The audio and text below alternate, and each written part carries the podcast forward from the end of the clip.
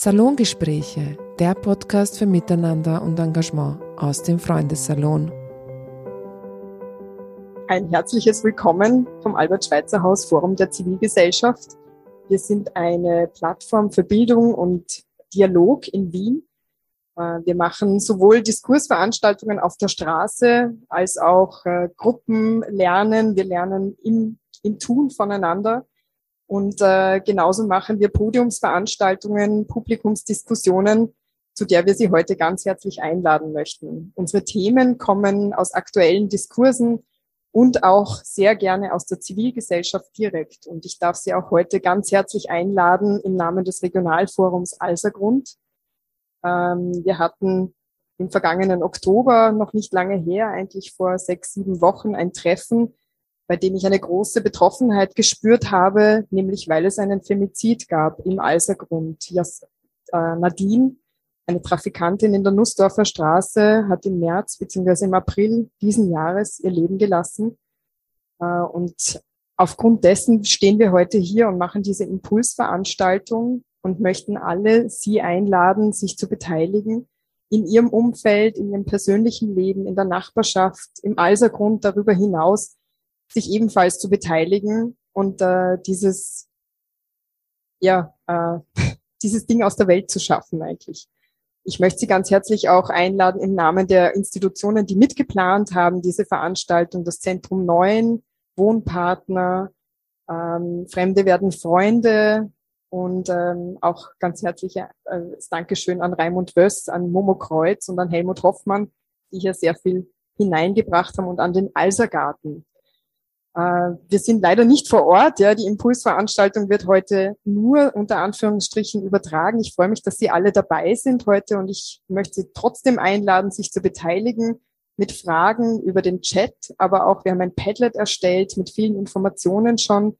Ähm, klicken Sie auch drauf und teilen Sie uns mit Ihre Kommentare und äh, hinterlassen Sie Informationen zu dem Thema, wo man sich hinwenden kann und so weiter. Danken uns ganz herzlich für Ihre für Ihre Teilnehmer. Wir möchten auch Sie einladen, sich zu melden, wenn Sie aktiv werden wollen mit uns im Alsergrund. Äh, wir schreiben eine E-Mail-Adresse und eine Telefonnummer in den Chat. Melden Sie sich gerne, es geht nächstes Jahr weiter. Wir melden uns gerne bei Ihnen mit einem Treffen, mit Workshops und so weiter. Es gibt schon viele Aktivitäten im Alsergrund zu dem Thema. Es gibt ein Video, das Jugendliche vom Zentrum 9 extra auch für diese Veranstaltung gemacht haben. Das heißt Stoppt Femizide wir werden das während der Veranstaltung auch uns anschauen können. Es gibt äh, großartiges künstlerisches Werk von Irene Glockengießer. Sie sehen es im Hintergrund, hinter dem Podium. Das sind sechs Entwürfe, wo Irene Glockengießer sehr viel Persönliches auch hineingelegt hat. Und es war die Idee, leider kam uns der Lockdown ein bisschen dazwischen, dass man in Geschäften vom Eisergrund Kopien und Drucke von diesen äh, Entwürfen auch sieht, mit der Aufforderung, sich zu beteiligen eben und aktiv zu werden im Eisergrund. Ich darf jetzt ganz herzlich äh, mich bedanken, vor allem bei den Mitarbeitenden, aber auch beim Podium, das heute äh, in großer, ähm, ja, in Vielzahl da ist und mit sehr viel Wissen uns bei dem Thema sozusagen unterstützen wird. Ähm, und ich darf auch Saya Ahmad, die Bezirksvorsteherin, bitten, sich zuzuschalten und ein paar Worte an uns zu richten. Ich hoffe, das klappt jetzt.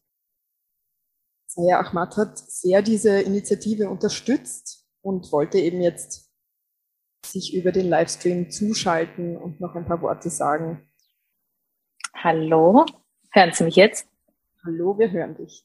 Funkt, sehr gut, sehr gut. Ähm, ich habe gerade noch herumprobiert, aber jetzt ist es gegangen. Ja, ähm, einen äh, schönen Abend auch von meiner Seite. Äh, mein Name ist Saya Ahmad, ich bin die Bezirksvorsteherin im 9. Bezirk und freue mich, dass ich heute diese Impulsveranstaltung begrüßen darf, wenn auch nur online, wenn auch äh, unter Lockdown-Bedingungen und immer noch unter einer Pandemie, die uns leider nach wie vor begleitet. Äh, nichtsdestotrotz glaube ich, ist es ganz wichtig, dass diese Veranstaltung zumindest auf diesem Wege äh, stattfindet und stattfinden kann, denn äh, wie schon bereits eingeleitet, äh, beginnen eigentlich mit heute die 16 Tage gegen Gewalt an Frauen, eine Kampagne, wo es darum geht, ähm, Bewusstsein zu schaffen Bewusstsein für das Thema zu schaffen und darauf aufmerksam zu machen, dass äh, Gewalt gegen Frauen nach wie vor ein riesiges Thema ist. Und wir wissen leider, ich meine, wir sehen die Zahlen ja auch äh, an Femiziden, die wir in Österreich erleben, ein noch größeres Thema geworden ist. Wir wissen, dass der gefährlichste Ort für Frauen das eigene Zuhause ist. Ähm, wir wissen aber auch, dass Gewalt gegen Frauen weder Herkunft noch Klasse kennt. Und ich glaube, das ist ähm, etwas, was sicher heute noch näher diskutiert wird. Davon äh, gehe ich aus. Ähm, ich möchte mich bei allen äh, Organisatorinnen und Organisatoren bedanken für die heutige Veranstaltung, die mir persönlich auch ein sehr wichtiges war. Nicht zuletzt, weil sie aus dem Regionalforum, also quasi aus einer Gruppe von Vereinen und Einrichtungen, NGOs und Organisationen aus dem Bezirk heraus entstanden ist. Ähm, eine, wie ich meine, ähm, schöne Geschichte insofern, als dass eine gemeinsame Idee hier äh, umgesetzt wurde. Ich glaube, Sie haben es vielleicht heute auch gelesen. Es gab heute wieder einen Mordversuch zumindest. Das ist mein letzter Infostand, Mordversuch an einer Frau. Allein im November waren es fünf Femizide, die wir erlebt haben. Wir haben im Bezirk, es wurde auch schon erwähnt, einen ganz, ganz, ganz schrecklichen Frauenmord erlebt. Äh, die Nadine, die Trafikantin auf der Nussdorfer Straße, die verbrannt wurde also man kann es gar nicht anders ausdrücken. Ähm, ich glaube, dass gerade wenn man sich diese Femizide näher anschaut, wenn man sich anschaut, was die Hintergründe dieser Femizide sind, dann sieht man vor allem eines, nämlich es ist ein System, ähm, das auf Macht basiert, das auf Gewalt basiert und das darauf basiert, Frauen tatsächlich buchstäblich auszulöschen aufgrund ihres Geschlechts. Ähm, das ist etwas, was niemand von uns hinnehmen kann und hinnehmen wird. Äh, wir werden sicher nach wie vor auch äh, weit äh, über die 16 Tage gegen Gewalt an Frauen, weit über diese zwei Wochen hinaus werden wir laut sein und werden weiterhin lautstark gegen Gewalt, gegen Femizide auftreten. Ähm, und ich bin mir ganz sicher, dass wir gerade in, gerade in diesen Themen das gleiche Ziel verfolgen. Und ich freue mich sehr, dass wir so viele äh, Bündnispartnerinnen und Bündnispartner haben in dieser Frage und bin auch sehr, sehr gespannt und neugierig auf die heutige Diskussion. Äh, möchte mich nochmals bei allen Beteiligten herzlich bedanken. Ähm, und muss noch ganz kurz hinzufügen, ich bin leider gar nicht fit. Das heißt, ich werde vermutlich ein bisschen früher aussteigen müssen. Aber ich wollte es mir nicht nehmen lassen, zumindest solange ich kann, dabei zu sein. In diesem Sinne einen schönen Austausch äh, und eine spannende Diskussion. Dankeschön.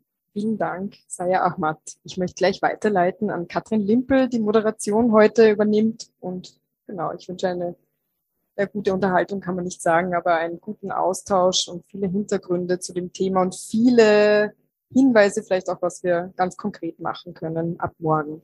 Dankeschön. Ja, danke Angelika, danke Saya für die Worte. Ähm, herzlich willkommen auch äh, von meiner Seite zur Impulsveranstaltung im Rahmen von 16 Tagen gegen Gewalt an Frauen Saya hat es erwähnt, heute am 25. November ist der internationale Tag gegen Gewalt an Frauen und die nächsten 16 Tage finden weltweit Aktionen statt bis zum 10. Dezember, der dann der internationale Tag der Menschenrechte ist. Und in diesen 16 Tagen geht es vor allem darum, dass wir alle ein Recht haben auf ein gewaltfreies Leben. Am Podium begrüße ich jetzt äh, neben mir Karin Volz. Ähm, sie ist Autorin, ähm, Künstlerin, sie ist, äh, leitet Workshops ähm, für Gewaltprävention und sie ist auch, wie sie selbst sagt, Überlebende. Herzlich willkommen. Ich habe hier neben mir auch noch Predrag Gewalcic. Äh, er ist klinischer und Gesundheitspsychologe, arbeitet beim MAN, ähm, dem Gesundheitszentrum für Männer und Burschen. Äh, neben ihm Christine Kropf. Sie ist in der Projektkoordination von Stopp Margareten. Wir werden später noch mehr hören, was das bedeutet, aber es heißt auf jeden Fall Stadtteile ohne Partnergewalt.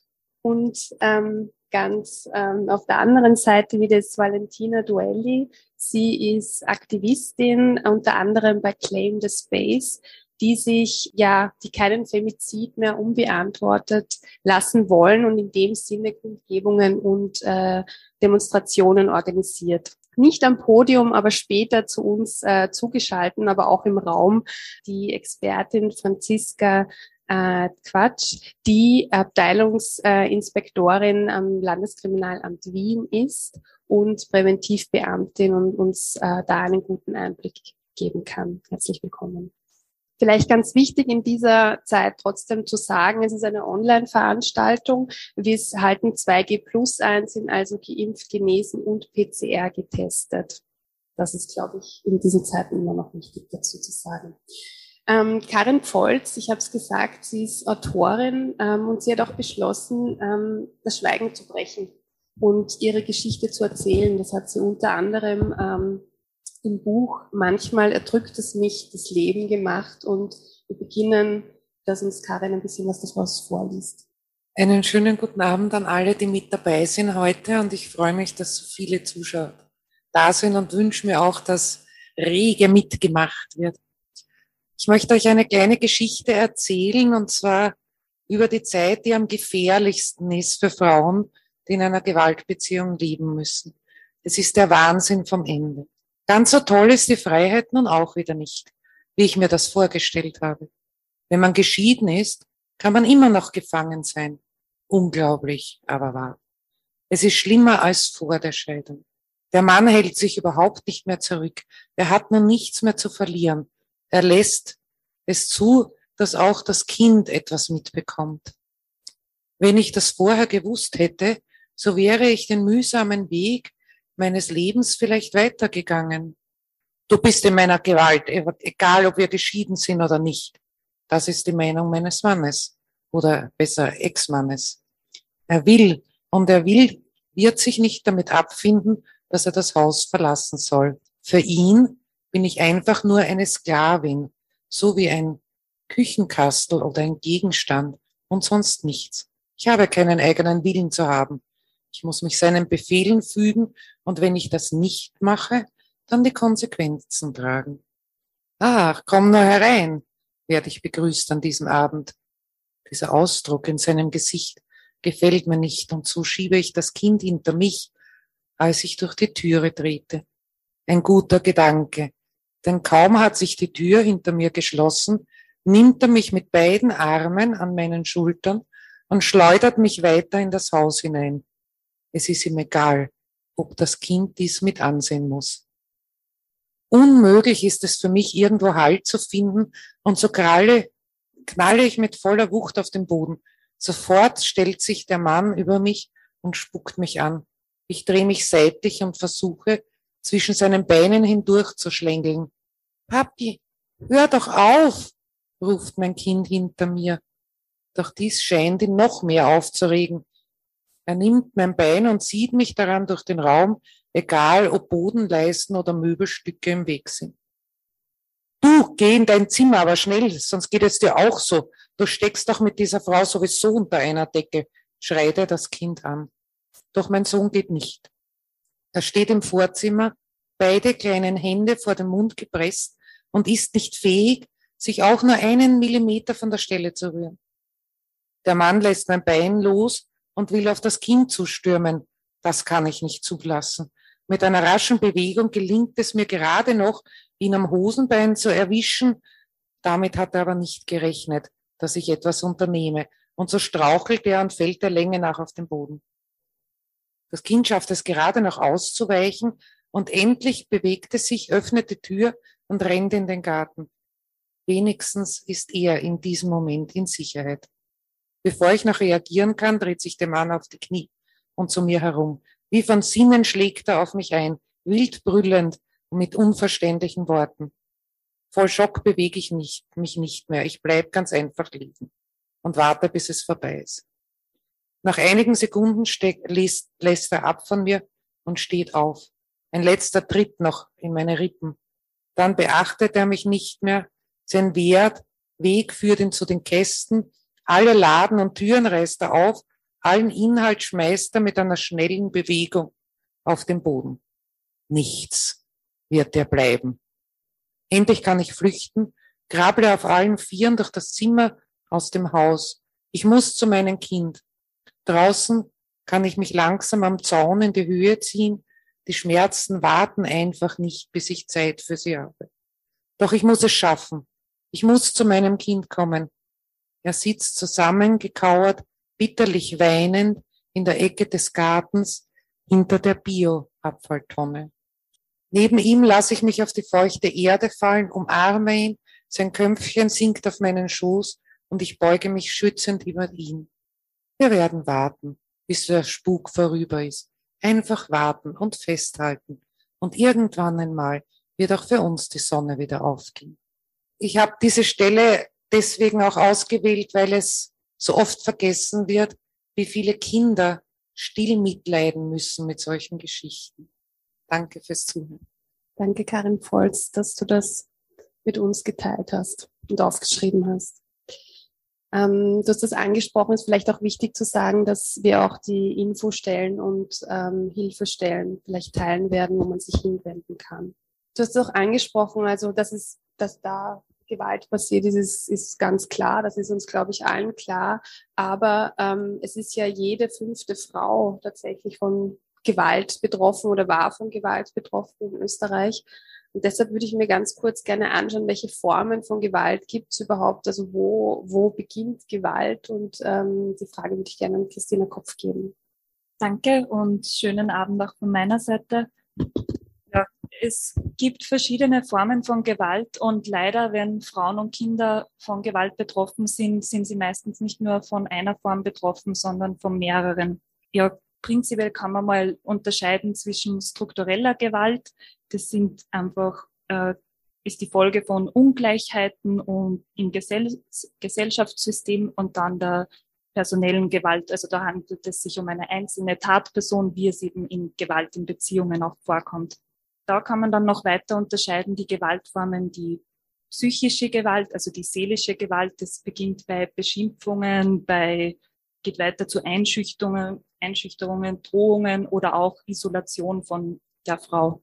Dann gibt's natürlich die körperliche Gewalt. Das beginnt auch bei Stoßen, Treten, Schubsen und geht hin bis zu Mord oder Mordversuchen. Eine weitere Gewaltform ist die ökonomische beziehungsweise finanzielle Gewalt. Da ist man eben finanziell abhängig vom Partner und auch das Machtungleichgewicht wird ausgenutzt. Ja, und als letzte Form wäre noch zu nennen die sexuelle Gewalt. Das umfasst alles, was eben Nötigungen, ähm, ja, Zwang zu sexuellen Handlungen, Vergewaltigungen, alles, was da reinfällt und was halt jetzt auch immer noch verstärkt dazu kommt, ist natürlich die Gewalt im, also online im Internet. Äh, wie wir vorher im Buch von der Karin auch gehört haben, die, wenn eine Frau Trennungsabsichten hat oder Trennungsversuche unternimmt, dann wird die Gewalt also tendenziell stärker und auch wenn sie sich wehrt.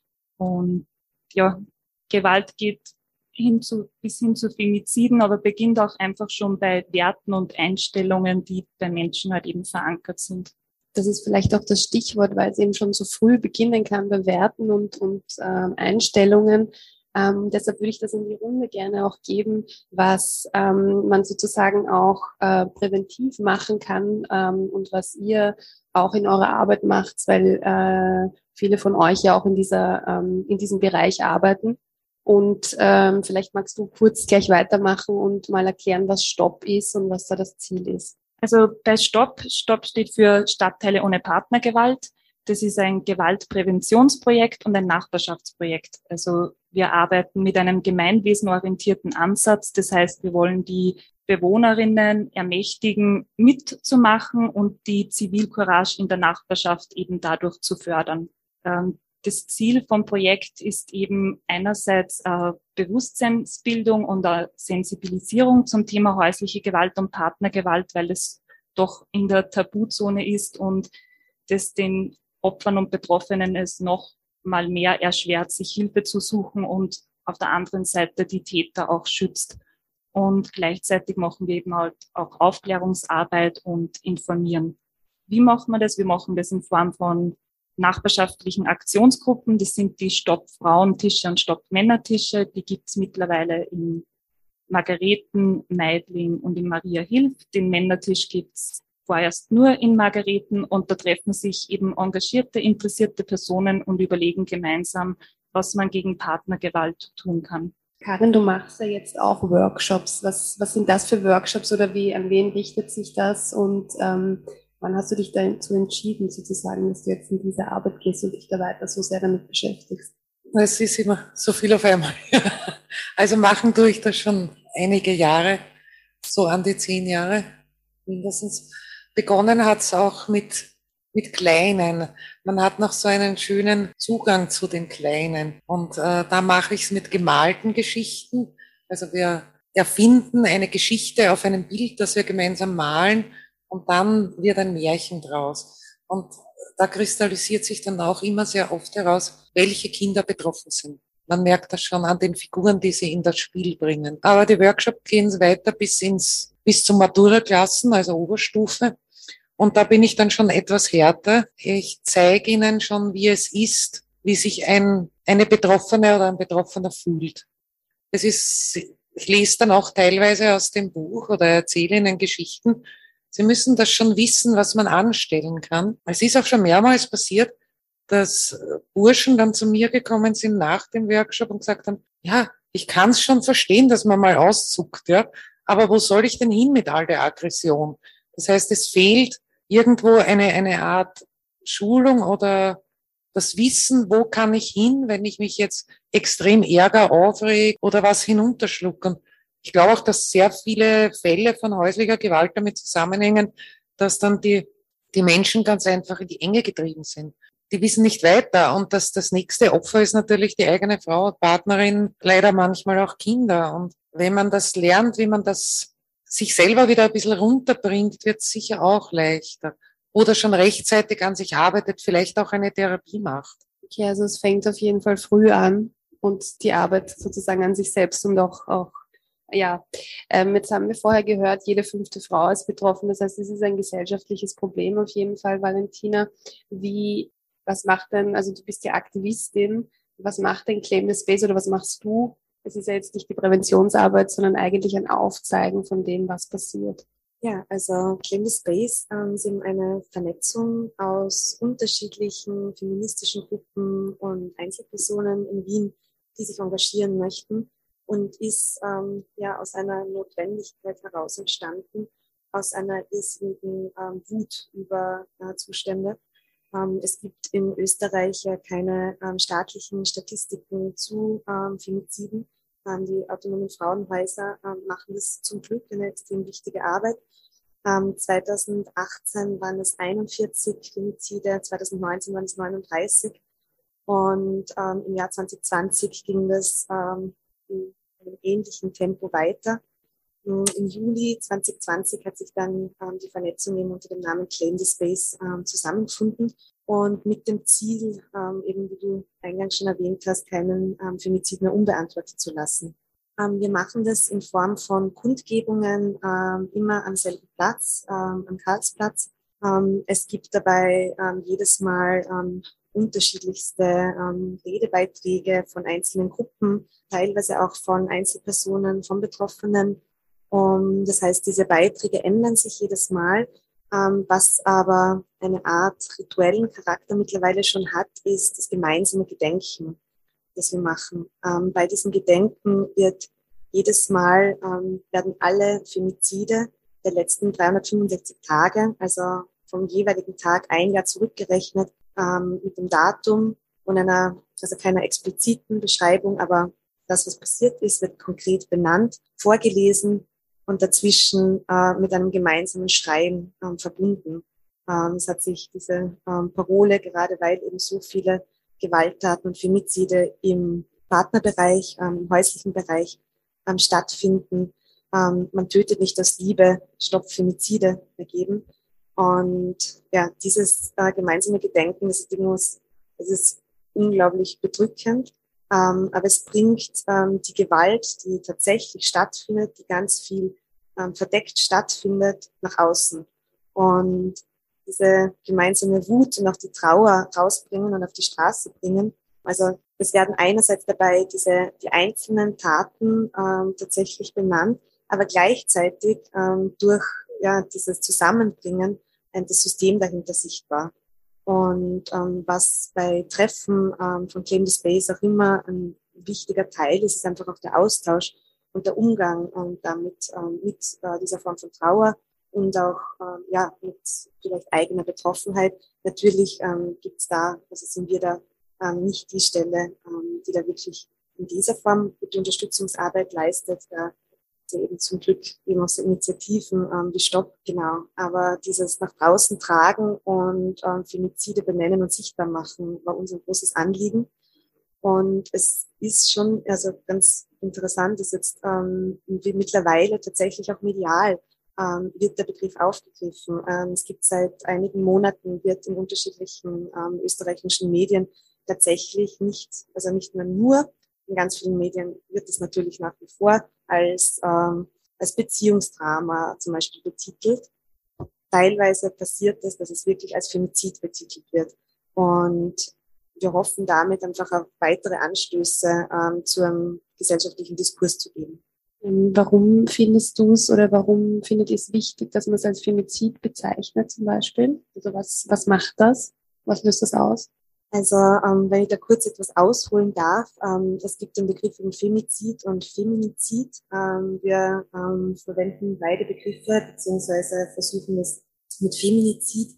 Ähm, es ist ein sehr politischer Begriff und äh, Feminizid ähm, kommt aus dem lateinamerikanischen Kontext. Viele von den, also ja, diese Form der Mobilisierung, die wir hier aufgegriffen haben, ist auch nach Vorbild von lateinamerikanischen feministischen Gruppen entstanden.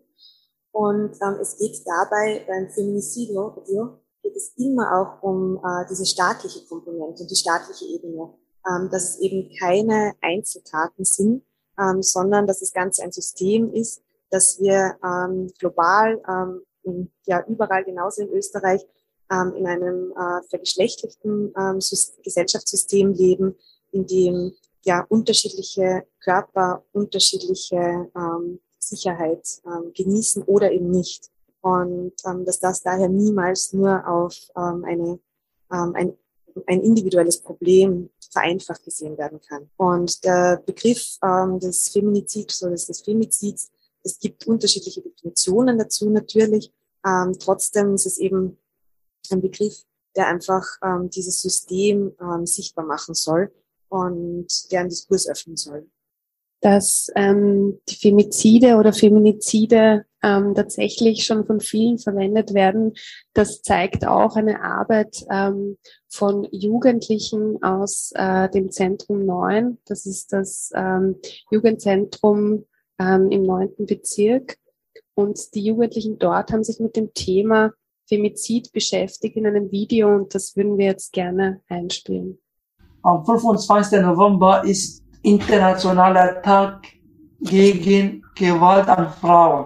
1960 wurden die drei Schwestern Mirabel verfolgt, gefoltert und ermordet. Sie sind ein Symbol für die Widerstand. An sie denken wir immer und an sie leben wir auch immer. Und die nächsten 16 Tage lang geht es um Gewalt gegen Frauen. Femizide ist die Tötung einer Frau durch einen Mann aufgrund ihres Geschlechts oder auch von sogenannten Vorurteilen aus traditioneller, sozialer oder patriarchalischen Rollenvorstellungen der Frau. Deswegen gehören Femizide zu den Hassverbrechen. Was denkst du über Gewalt an Frauen? Die Männer denken immer, Frauen ist ein Objekt. Man kann mit sie machen, was man will und äh, wann man will. Okay, so denken wir nicht. So denken wir nicht. Bei einer Beziehung denkt man immer, dass der Mann der Chef sei wird. Das stimmt nicht. Keiner ist der Chef, auch keine Chefin. Die sind nur Partner. Die sind Freund und Freundin, mehr nicht. Außerdem sollte das Thema Femizide viel ernster genommen werden. Ja, äh, das finde ich schade. Die Ex-Männer und Ehemänner die glauben, eine Frau ist eine Sache, die nur für sich behalten wollen. Also ich finde das nicht so okay und so auch wenn ihr zusammen seid, wenn ihr auch ein Paar seid, besprecht das miteinander. Alles mit besprechen wird, also findet immer eine Lösung und nicht mit Gewalt anfangen, bitte. Wie geht es dir, wenn du von dem Vorurteil hörst, dass das nur die Ausländer machen? Viele Menschen sagen, immer Ausländer machen das, die machen das immer Ausländer, machen dies, das. Ich finde es nicht so, also nicht nur, äh, also nicht äh, nur alle sind Ausländer, es gibt auch andere Leute, auch selbst Österreicher machen das. Was würdest du tun, wenn du hörst, dass es in der Nachbarwohnung zu Gewalt kommt? Wenn ich hören würde, dass es in der Nachbarswohnung zu Gewalt kommt, würde ich als erstes mit meinen Eltern drüber reden. Und dann bei der Nachbarstür anklopfen. Genau. Und mich mal informieren, wie es in diesem Haushalt so zugeht. Ja, ich würde eigentlich das gleiche machen wie du. Ich würde sogar alleine erstmal zu den Nachbarn gehen und sagen, was ist los und so. Wenn nichts wenn es noch immer noch weiter passiert, dann informiere ich meine Mutter und dann ja. Gäbe es auch einen Fall, wo ihr die Polizei rufen würdet? Ich persönlich nicht, aber meine Eltern in dem Fall. Liebe Männer, bleibt immer ruhig, äh, hört eure Frauen besser zu, bespricht alles mit ihr, wendet keine Gewalt an Frauen, wirklich, also lasst diese einfach Eifersucht, seid zur Seite. Wir sind jetzt in 2021, hört bitte auf. An die Männer, die denken, Femizide sind cool, beziehungsweise die denken, dass Gewalt an Frauen was Cooles ist. Ihr seid es nicht. Kommt mal wieder auf den Boden. Femizide beziehungsweise Gewalt gegen Frauen sollte nichts Cooles sein. Ja, und auch hier muss man nochmal aktualisieren, weil auch die Zahl nicht mehr stimmt. Es sind mittlerweile 28 Femizide. Also 28 Mal haben Partner oder Ex-Partner ihre, oder Männer ihre Partnerinnen oder Ex-Partnerinnen getötet. Ähm, in dem Video gab es einen Moment, wo die Jugendlichen gefragt wurden, ähm, ob sie zu, zur Polizei gehen würden. Es gab dieses kurze Zögern. Ich glaube, ähm, das hat man, hat man gemerkt. Und deshalb würde ich an dieser Stelle gerne mal die Franziska Zwack äh, in, äh, ins, in die Runde holen. Ähm, und vielleicht hat man ja oft eine Barriere, weil man nicht weiß, was passiert. Man hat noch nie was mit der Polizei zu tun gehabt, möchte eigentlich vielleicht auch nicht. Ähm, äh, deshalb vielleicht äh, kannst du uns mal erzählen, was passiert denn, wenn man zur Polizei geht, jetzt als Betroffene, aber auch als Nachbarin, wenn man was hört, ähm, beziehungsweise auch was, oder was sollte im Optimalfall vielleicht passieren? Ich muss jetzt selber sagen, wie ich da diese, dieses Video der Jugend gesehen habe, ich war sehr betroffen und gleichzeitig aber auch berührt. Auf der einen Seite, mit welchem Gedankengut sie an diese Sache herangegangen sind und wie dann die Sprache und das Zögern dahingehend gekommen ist, ob man die Polizei rufen soll, wo das Mädchen gemeint hat, na, ich eigentlich weniger, aber meine Eltern. Äh, ich kann verstehen, was das bedeutet, weil es ist etwas, wir überlegen uns oftmals, wann ist es denn überhaupt soweit, ab wann darf ich die Polizei rufen, was passiert denn da? Und ich möchte da jetzt mal ein bisschen ähm, für die Polizei sprechen und auch ähm, ein bisschen etwas vom Zaun brechen. Leute, ruft's 133. Ja? Auch mit dem Verständnis, was man vielleicht oftmals in der Gesellschaft schon gehört hat, wo man sagt, ja, man wird nicht ernst genommen, und dann, was soll man denn da machen? Was soll ich sagen? Ich weiß es ja selber nicht. Also wenn mir die Polizei ruft, egal ob ich Betroffene bin oder ob ich in der Nachbarwohnung etwas höre und sage, okay, das kann ich nicht zuordnen, aber ich möchte es nicht so stehen lassen, wird äh, bei einem Notruf, wenn ich 133 wähle, ähm, äh, wird ein Funkwagen geschickt. Das heißt, der kommt dann an die Adresse, in, an der Adresse hin. Da wird einmal vorher auch abgesprochen äh, mit dem Notrufbeamten oder der Beamtin, wer Wer ruft es einmal gerade an? Ist es jetzt die Nachbarin oder ist es eine Betroffene selber? Äh, wenn ich auf die Polizei, eine Polizeiinspektion gehe, ist es auch, ähm, dass ich in einen Raum geholt werde, wo mit mir darüber gesprochen wird, was ist passiert. Dann wird eine Anzeige gelegt oder eine Niederschrift äh, beziehungsweise eine Meldung gemacht. Und dann nimmt es das quasi so, wenn man das sagt, so seine, seinen Lauf, würde ich mal kurz und prägnant so sagen. Das heißt, ähm, es braucht natürlich auch gut geschulte Polizistinnen und Polizisten. Ähm, grundsätzlich kann ich aber, so wie ich es verstehe, zu jedem Polizisten und zu jeder Polizistin gehen und äh, davon ausgehen, dass mir geholfen wird. Das selbstverständlich, weil das ist ja auch die Aufgabe der Polizei. Die Aufgabe der Polizei ist, einen Sachverhalt aufzunehmen, niederzuschreiben und dann in die äh, jeweiligen Wege zu leiten, wo, wo sich dann hin und angedockt werden muss. Vielleicht äh, wieder zurück ins Podium und Karin, ähm, kannst du ein bisschen auch erzählen, wie, wie war deine Erfahrung oder wie hast du das gemacht? Bist du zur Polizei gegangen oder was waren so deine Schritte raus aus dieser Beziehung? Es ist ein sehr, sehr schwerer Schritt, überhaupt zur Polizei zu gehen, wenn man selbst betroffen ist. Man fängt damit das Ende an, man läutet den Schritt ein, wirklich zu gehen. Also die Überwindung ist schon enorm. Und es hat viele Jahre gedauert, bis ich mich das getraut habe.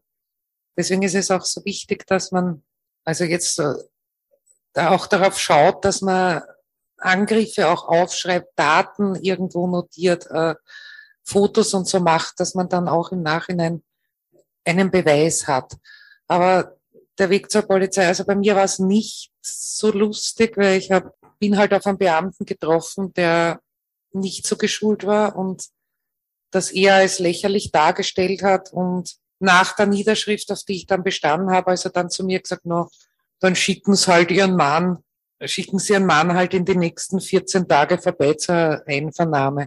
Also das kann man natürlich einer Betroffenen nicht sagen, weil ich habe ihn dann nur groß angeschaut und gesagt, naja, was glauben Sie, was dann passiert, wenn ich ihm das sage?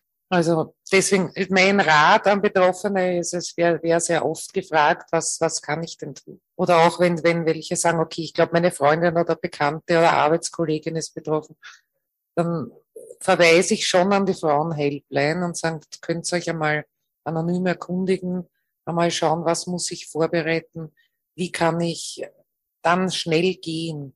Aber wenn natürlich eine Gefahr, gerade für junge Menschen ist, das ist es ganz wichtig, da würde ich schon den Polizeinotruf rufen, wenn in der Nachbarwohnung, Nachbarhaus ist oder man beobachtet eine, überhaupt einen Gewaltakt, dass man das tut, weil man sollte sich ja selbst nicht in Gefahr bringen und das passiert ja auch oft. Also wenn man schon dann anläutet, dann sollte man wen dabei haben und dann nicht wirklich so, was ist denn da los, sondern vielleicht äh, fragen, äh, kannst du mir die Milch borgen oder ich habe keinen Zucker zu Hause, irgend sowas, nur um diese Gewaltsituation zu unterbrechen. Aber ansonsten rate ich für wirklich, also die Polizei zu rufen. Vielleicht noch ganz kurz, Franziska, wie ist es denn, wenn ich, ähm, wenn ich was in der Nachbarswohnung höre und ich rufe dann an, was passiert dann? Bleibe ich anonym? Muss ich eine Aussage machen? Ähm also natürlich ist es so, dass ich mal angeben muss, äh, wer, wer bin ich und vor allem von wo rufe ich auch an. Ich kann natürlich auch deponieren, dass ich sage, ich, ich, ich befürchte, fürchte Repressalien, weil ich wohne oder ich bin die vis-à-vis-Nachbarin und ich habe vielleicht schon einmal auch ein negatives, aggressives Erlebnis mit diesem vermeintlichen Aggressor gehabt. Das kann ich sehr wohl deponieren und die Aussage, die macht man schon, aber der Name den kann man dann, ich sage mal so, schwärzen lassen, dass er nicht zum Beispiel in einer Anzeige aufscheint, wo eben Zeugen drinnen stehen, dass man einfach sagt, ich möchte anonym bleiben, weil ich einfach befürchte, dass ich auch irgendwo, weiß ich nicht, von Gewalt dann betroffen bin. Vielleicht noch, Karin, weil du gesagt hast, ähm, man muss ja bestimmte Schritte als betroffene Frau muss man an, an sehr vieles denken. Was rätst du denn oder was sagst du denn, was muss man, an was muss man eigentlich alles denken, was muss man alles vorbereiten, bevor man da aus, aus dieser Beziehung raus kann, bevor man fliehen kann? Ich muss leider immer ein bisschen ausholen, weil das ist ein großes Thema, ja. Wenn man geht, geht man ganz und dann lässt man alles hinter sich. Also alles, was man aufgebaut hat. Das fängt von Wohnung an, meistens geht's über, über Job oder Schulen muss man verändern ganzen Freundeskreis, falls man überhaupt noch einen hat, das ist die Voraussetzung, ja. Meistens ist die Familie auch noch gegen einen, also, und man hat selbst kein Geld, das kommt noch dazu, überhaupt keinen, keinen Halt. Also, ich bezeichne es recht gerne als, als Flüchtling im eigenen Land.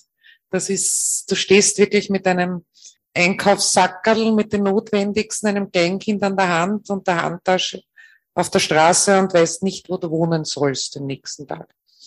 Es ist also ganz wichtig, dass man vorbereitet ist für den Extremfall. Ein, ein Partner, der einmal zuschlägt, hört nicht mehr auf. Also der müsste schon eine ganz tolle Therapeutin oder Therapeuten finden, damit er sich in den Griff kriegt, aber es wird nicht aufhören.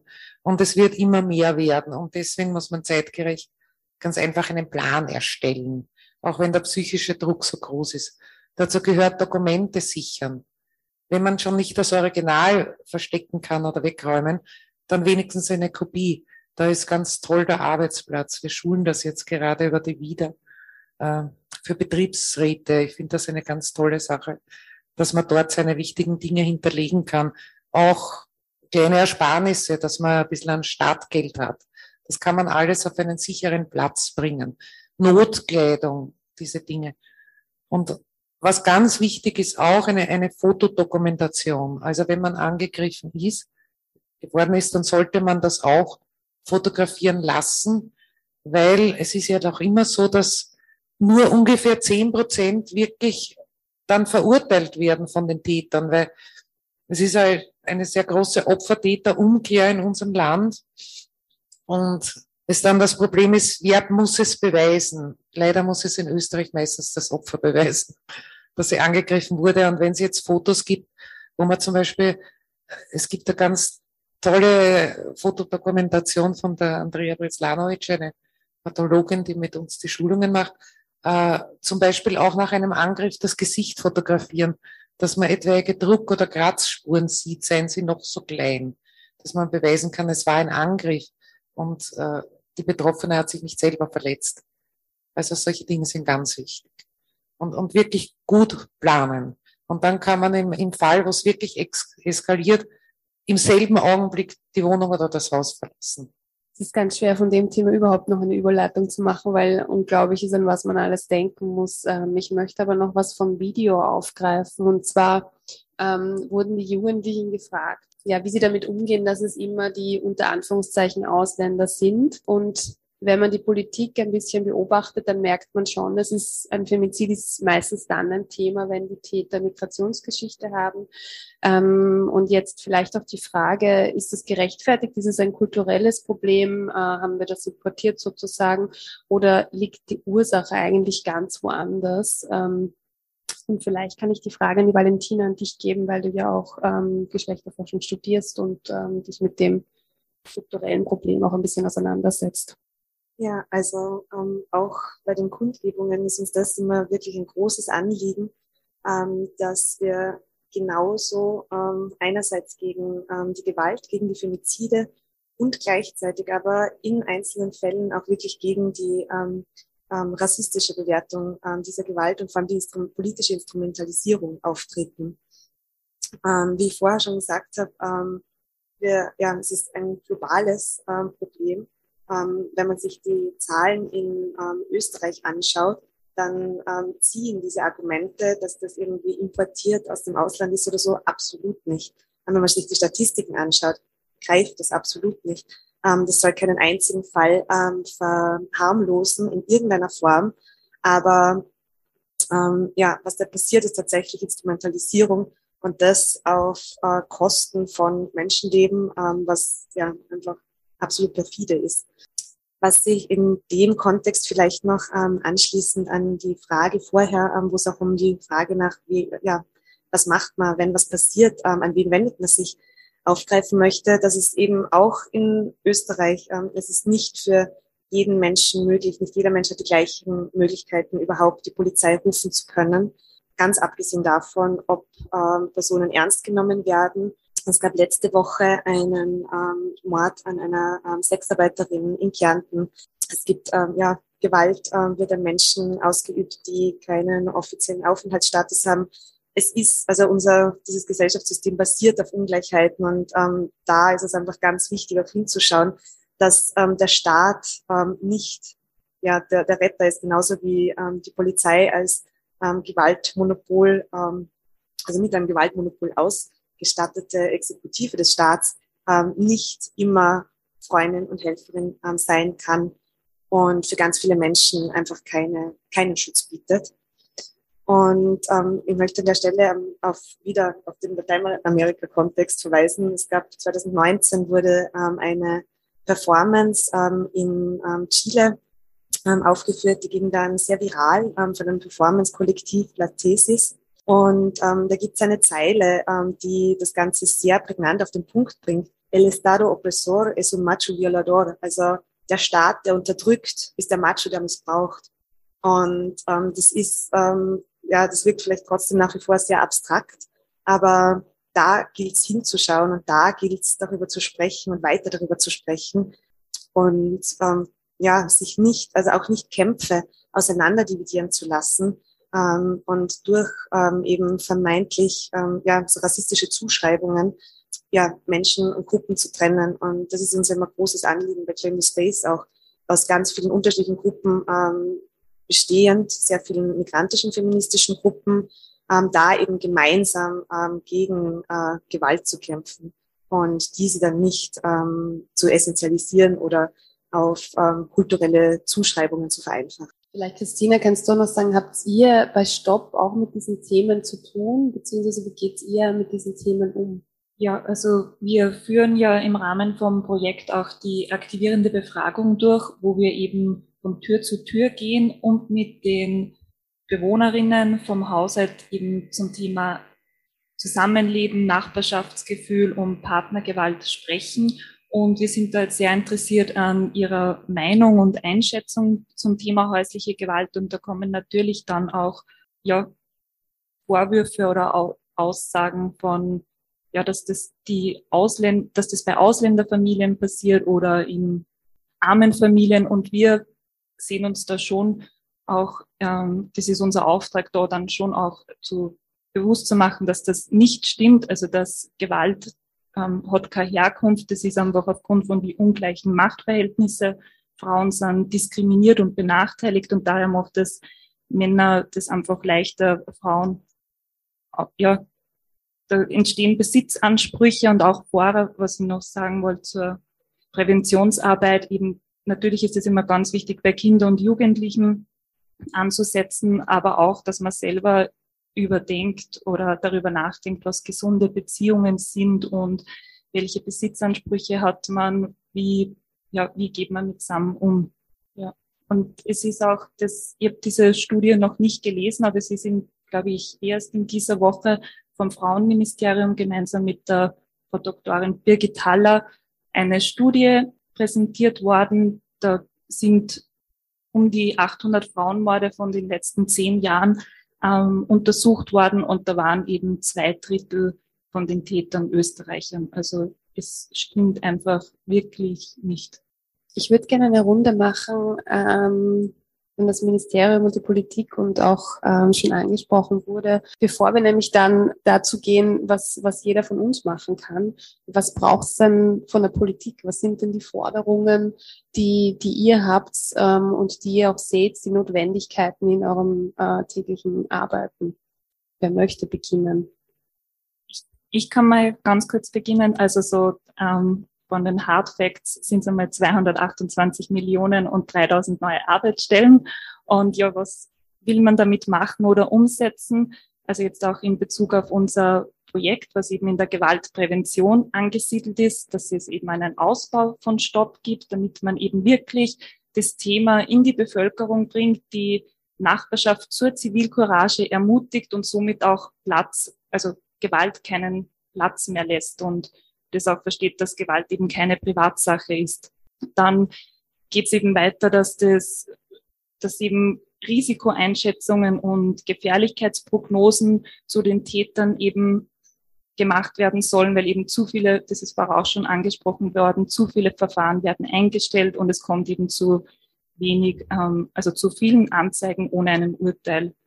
Ja, auch die Fallkonferenzen bei gefährlichen Tätern sind wichtig und auch der Austausch und die Zusammenarbeit von Behörden, Opferschutzeinrichtungen, Frauenberatungsstellen, Frauenhäusern und natürlich die Sensibilisierung von Justiz und Schulen und allen Personen, die eben mit betroffenen Frauen und Kindern zu tun haben.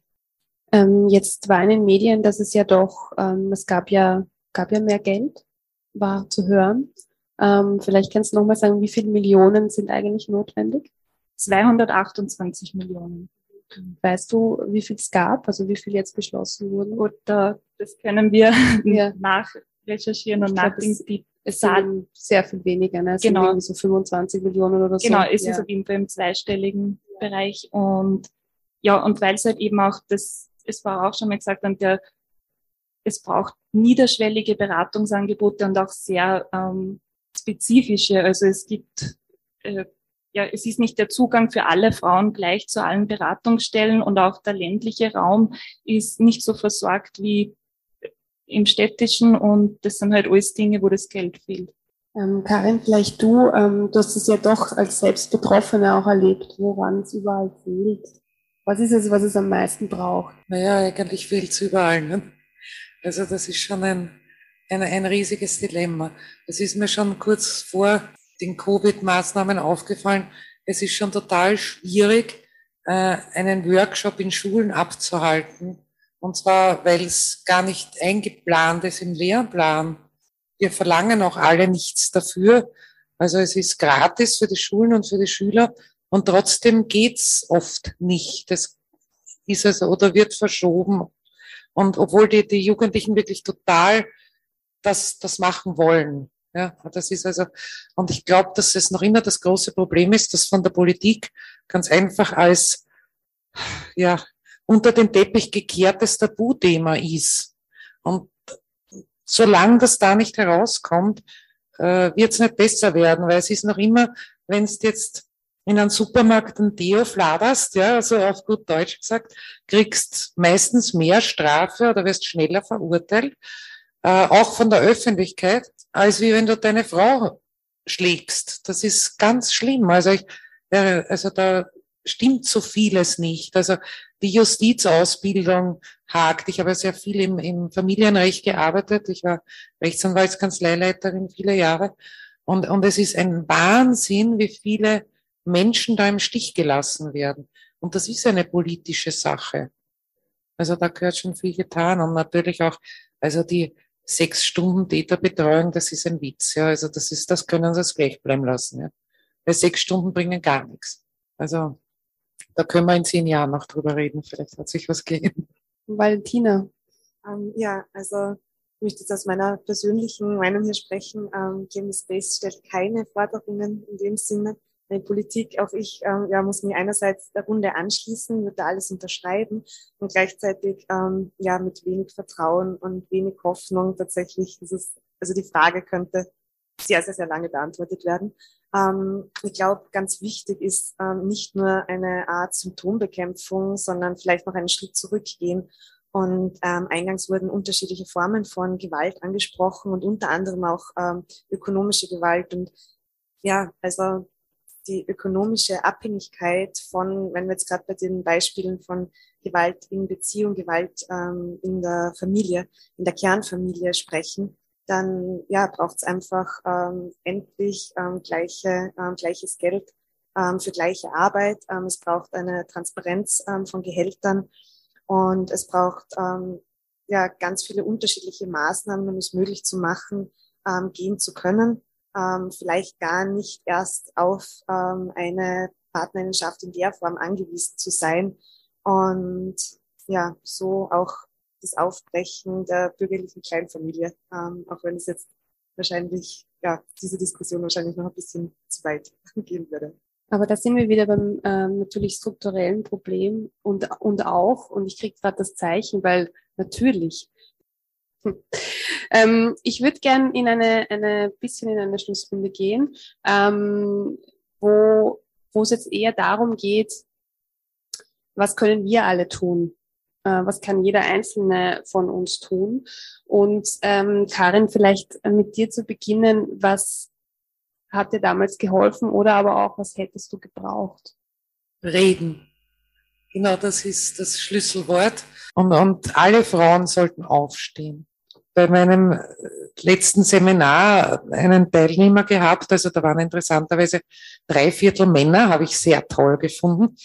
Und er hat gesagt, ja, wenn ich das früher gehabt hätte, dieses Seminar, dann wäre es mir aufgefallen bei der einen Mitarbeiterin in der Kantine, weil die ist immer stiller geworden und dann hat sie so oft gefehlt und dann hat sie so blaue Flecken gehabt und dann, wenn wir sie gefragt haben, hat sie gesagt, sie ist an ein Kastel angerennt oder die Stiegen runtergefallen.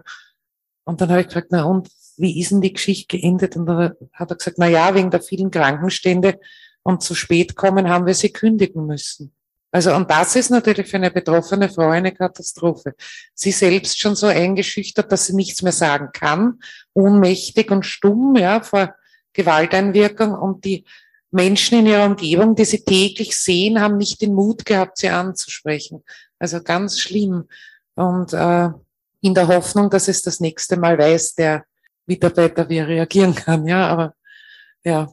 Also quasi besser einmal zu viel ansprechen, als dass man irgendwas nicht anspricht. Ja, und vor allem nochmal versuchen, ja. Ähm, Christina, vielleicht auch aus deiner Arbeit bei Stopp. Da kann ja, da kann ja eigentlich jeder mitmachen oder jeder findet so einen Zugang. Ähm, vielleicht erzähl mal, wie, wie kann man damit tun? Genau, also man kann natürlich sehr gern zu unseren Gesprächsrunden, also zu den Stopp Frauentischen und Stopp Männertischen kommen und sich da einbringen. Die Termine findet man auch auf unserer Homepage.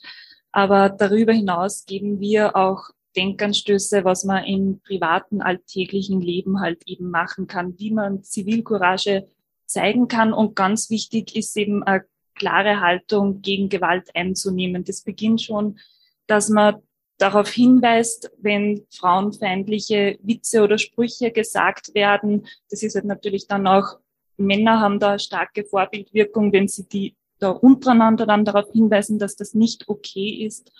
Und ja, jetzt in Bezug, wir sind ein Nachbarschaftsprojekt, also man kann im Stiegenhaus kann man, wir haben einen Aushang, da steht Schritt für Schritt oben, was man tun kann, wenn man Gewalt vermutet in der Nachbarwohnung. Man kann auch immer den Sticker von der Frauenhelpline anbringen, wo eben die Notrufnummer oben steht. Und ja, einfach sein, mit seinem persönlichen Umfeld darüber reden, über das Thema häusliche Gewalt und Partnergewalt, weil nur so denken die Menschen darüber nach, wissen sie auch, dass die Frauenhelpline kann man zum Beispiel anrufen, auch wenn man nicht selber betroffen ist, sondern wenn man etwas vermutet und nicht weiß, wie, wie man weiter vorgehen soll. Und es ist natürlich auch wichtig, also im besten Fall kennt man seine Nachbarn oder Nachbarinnen und kann da vielleicht auch eben merkt es auch, wenn man die Frau überhaupt nicht mehr sieht und kannst du noch versuchen, unten im Innenhof mal anzusprechen oder bei die Postkästen und eben das auch ein bisschen auf das Bauchgefühl vertrauen, wenn man sich denkt, okay, man hört da immer was, das ist irgendwie eigenartig, die Person zieht sich zurück oder versteckt sich vor einem, dass man da irgendwie, ja, halt einfach dran bleibt und auch aufmerksam ist und sich vielleicht auch mit anderen Personen im Haus sonst auch austauscht und sagt, hey, ist euch auch etwas aufgefallen? Es ist also sehr wichtig, also wirklich über das Thema Partnergewalt und häusliche Gewalt reden und eine klare Haltung dagegen beziehen. Dieser Tipp, den auch die Karin vorher gesagt hat, mit dem, ähm, wenn man was in der Nachbarswohnung hört und jetzt irgendwie noch nicht quasi die Polizei ruft und, und aber jetzt auch nicht reingehen und sagen, äh, was ist da los, sondern ganz alltägliches, oder? Genau, also das nennt sie paradoxe Intervention und in so einem Fall ähm, auch bitte immer auf den Selbstschutz achten. Ähm, Im besten Fall weiß man eben, wer dort wohnt. Wohnt dort ein altes Ehepaar oder wohnen dort drei Männer und eine Frau, weil ich glaube, das macht dann schon auch etwas mit einem selber, ob man sich es überhaupt zutrauen soll, dass man anklopft. Wir haben auch, wir besprechen das auch mit den ähm, Bewohnerinnen direkt vor der Tür und da haben auch manche schon mal als Tipp gesagt, ja, ich muss ja nicht direkt vor der Tür anklopfen, ich kann auch unten bei der ja, beim Hauseingang anläuten, dann kann man trotzdem auch die Gewalt unterbrechen und mit dieser paradoxen Intervention versucht man ja eben eine akute Gewaltsituation zu unterbrechen und sich ein besseres Bild zu machen und dabei eben nicht anklopfen und sagen, ich mische mich jetzt ein, was ist da passiert, sondern wirklich, es gab bei mir einen, einen ja, Stromausfall, war das bei Ihnen auch. Da kann man das dann einschätzen, okay, braucht es die Polizei, soll ich weiter aufmerksam bleiben, soll ich die Frauenhelpline kontaktieren oder habe ich zum Glück etwas falsch verstanden? Ähm, Franziska, gibt es da etwas, was du sagst, ähm, ganz im Alltäglichen, das ähm, würdest du empfehlen zu tun oder es wäre gut, wenn das jeder tut?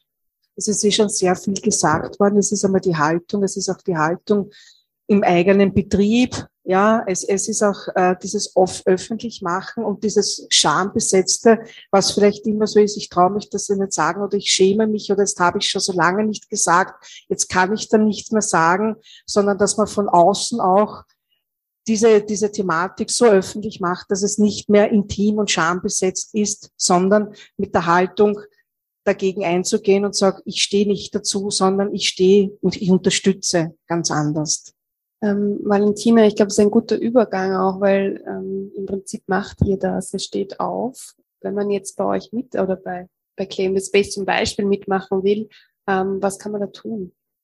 Also ähm, bei allem, was schon gesagt wurde, haben wir auch gedacht, ähm, es passt alles eigentlich zu dem, was Claim the Space anregen will und das ist auch eine Bewusstseinsbildung und die eben ja an ganz unterschiedlichen Punkten, egal ob das jetzt in der Schule, in Organisationen oder ähm, ja in der eigenen Auseinandersetzung stattfindet. Und ja, ähm, Claim the Space besteht, ähm, wie schon gesagt, eben aus vielen unterschiedlichen Gruppen. Ähm, es gibt ähm, beispielsweise die AG Feministischer Streik. Ähm, es gibt die Gruppe Ni Una Menos Austria, das so viel heißt wie ähm, auf Deutsch ähm, keine weniger. Ähm, es gibt das Kollektiv, Kollektiv Lauter.